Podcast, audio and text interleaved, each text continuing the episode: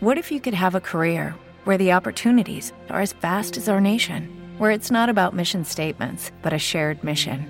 At U.S. Customs and Border Protection, we go beyond to protect more than borders from ship to shore, air to ground, cities to local communities. CBP agents and officers are keeping people safe.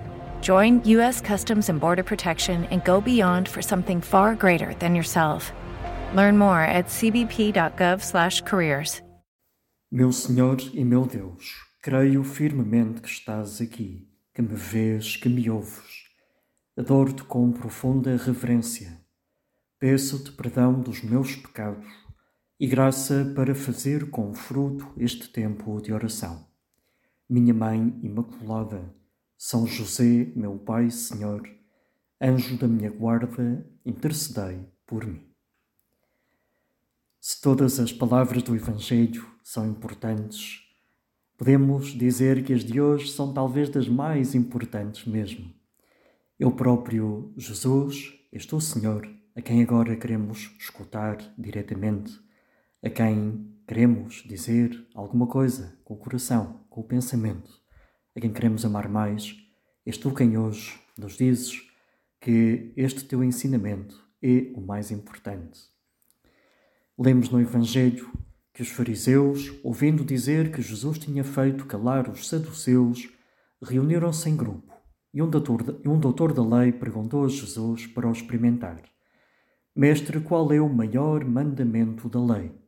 Jesus respondeu: Amarás o Senhor teu Deus com todo o teu coração, com toda a tua alma e com todo o teu espírito. Este é o maior e o primeiro mandamento.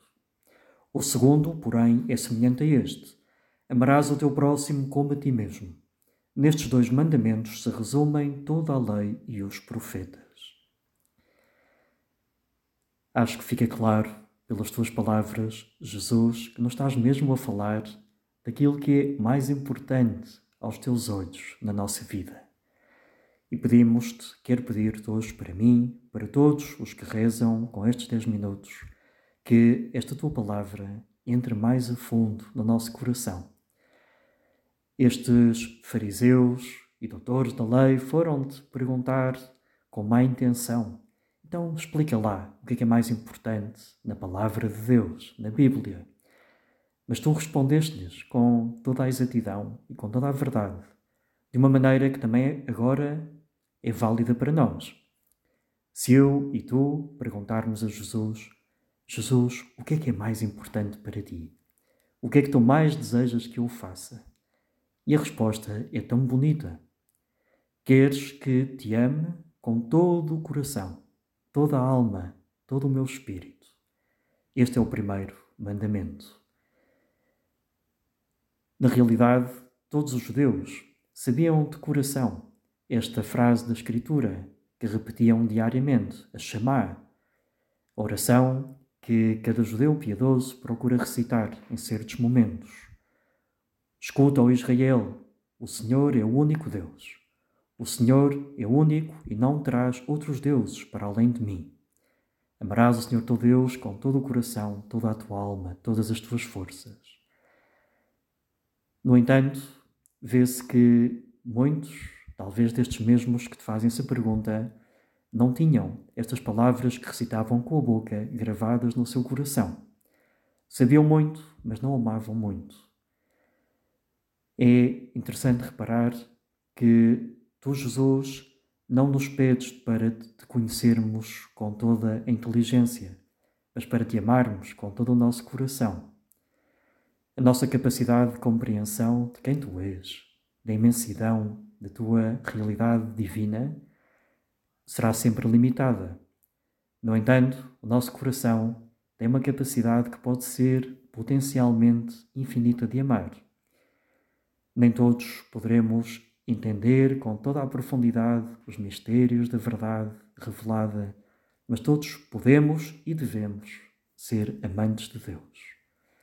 E por isso, Jesus, como perco o tempo quando vivo a minha vida sem que o amor a ti seja o real motor da minha ação, seja o critério das minhas escolhas, não seja a finalidade pela qual atuo, Podíamos pensar, em rigor, que foi tempo perdido.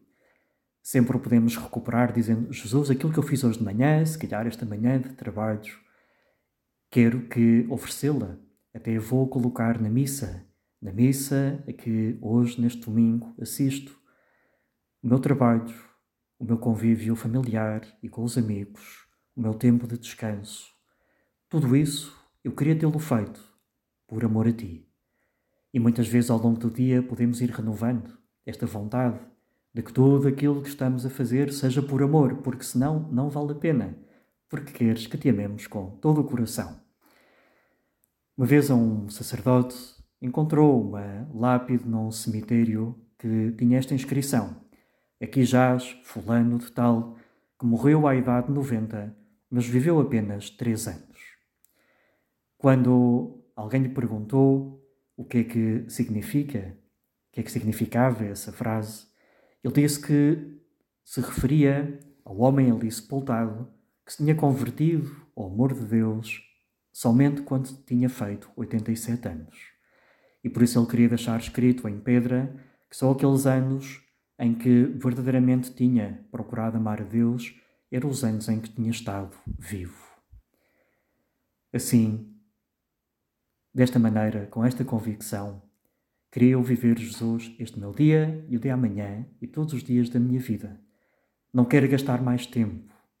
Quero ouvir de ti este sentido, que também nos ajuda sempre a recordar porque é que tu nos pedes isto. Será uma manifestação de narcisismo da tua parte? Crias criaturas que te amem de tal maneira que tu possas sentir-te amado? Este tipo de sentimento ou de projetos às vezes afetam muitos homens. Tendemos realmente para o narcisismo e a cultura do nosso tempo padece de tanto narcisismo. Mas o narcisismo não é algo que se possa atribuir a Deus.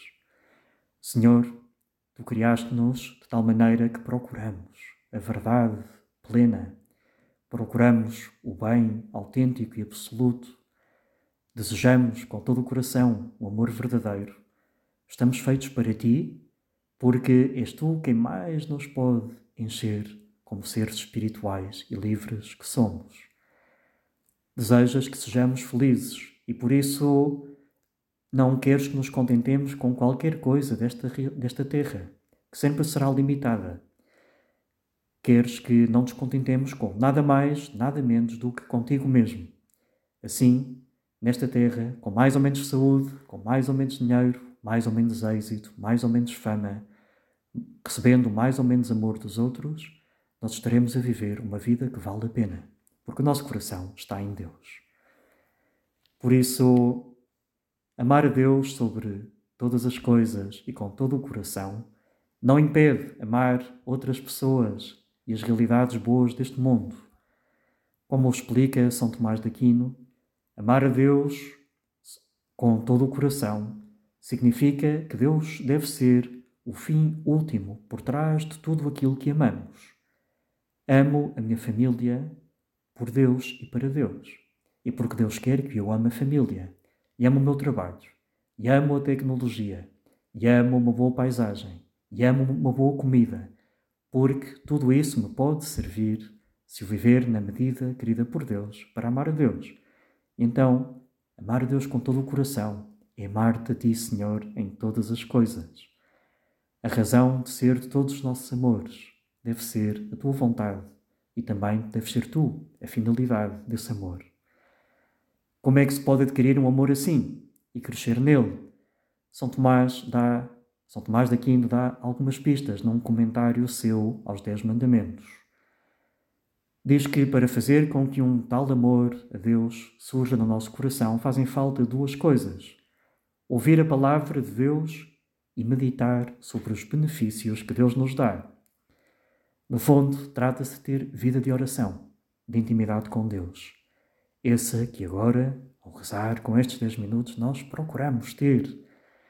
Senhor, se eu ouvir a tua palavra, eu saberei, por um lado, apreciar a sua beleza, ver a maravilha de quem tu és, tu que és infinitamente amável, o meu coração sentir-se-á atraído por ti, e a minha vontade quererá adquirir, terá adquirir-te a ti. E qualquer coisa deste mundo só me interessará na medida em que, segundo a tua vontade, me leva a amar-te mais.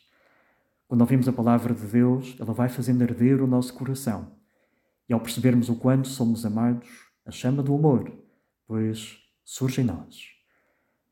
Considerar também todos os benefícios que recebemos da parte de Deus, sermos agradecidos, também faz com que se acenda em nós este amor ardente. Quando já temos o início de amor a Deus, para que ele cresça, São Tomás recomenda ainda duas coisas também. Por um lado, que nos desapeguemos dos bens neste mundo, na medida em que os convertemos em ídolos, em que os pomos no lugar que só Deus deve ter. Tudo me é, tudo me, tudo me é lícito, escreve São Paulo, mas nem tudo me convém. Às vezes há escolhas que não afetam gravemente o amor a Deus, mas impedem que ele seja pleno. Cultivar uma adequada, justa medida com todas as realidades, os prazeres, os gostos, os interesses deste mundo, liberta o nosso coração para Deus. Faz com que o amemos com cada vez mais força. E depois, diz ainda São Tomás que é preciso, para que cresça este amor a Deus, ter paciência nas adversidades pois também elas nos fazem manifestar o amor a Deus de uma maneira plena e autêntica. Aceitamos também como vindas das tuas mãos as limitações, as carências, as privações, os sofrimentos. Minha mãe, Santa Maria, o teu coração ardeu neste amor. Nunca fizeste nenhum pecado, sempre escolheste o bem que era Deus, através de tudo aquilo que fizeste e decidiste e pensaste na tua vida. Ajuda-me a amar o Senhor desta maneira. Dou-te graças, meu Deus, pelos bons propósitos, afetos e inspirações que me comunicaste nesta meditação. Peço-te ajuda para os pôr em prática. Minha Mãe Imaculada, São José, meu Pai e Senhor, anjo da minha guarda, intercedei por mim.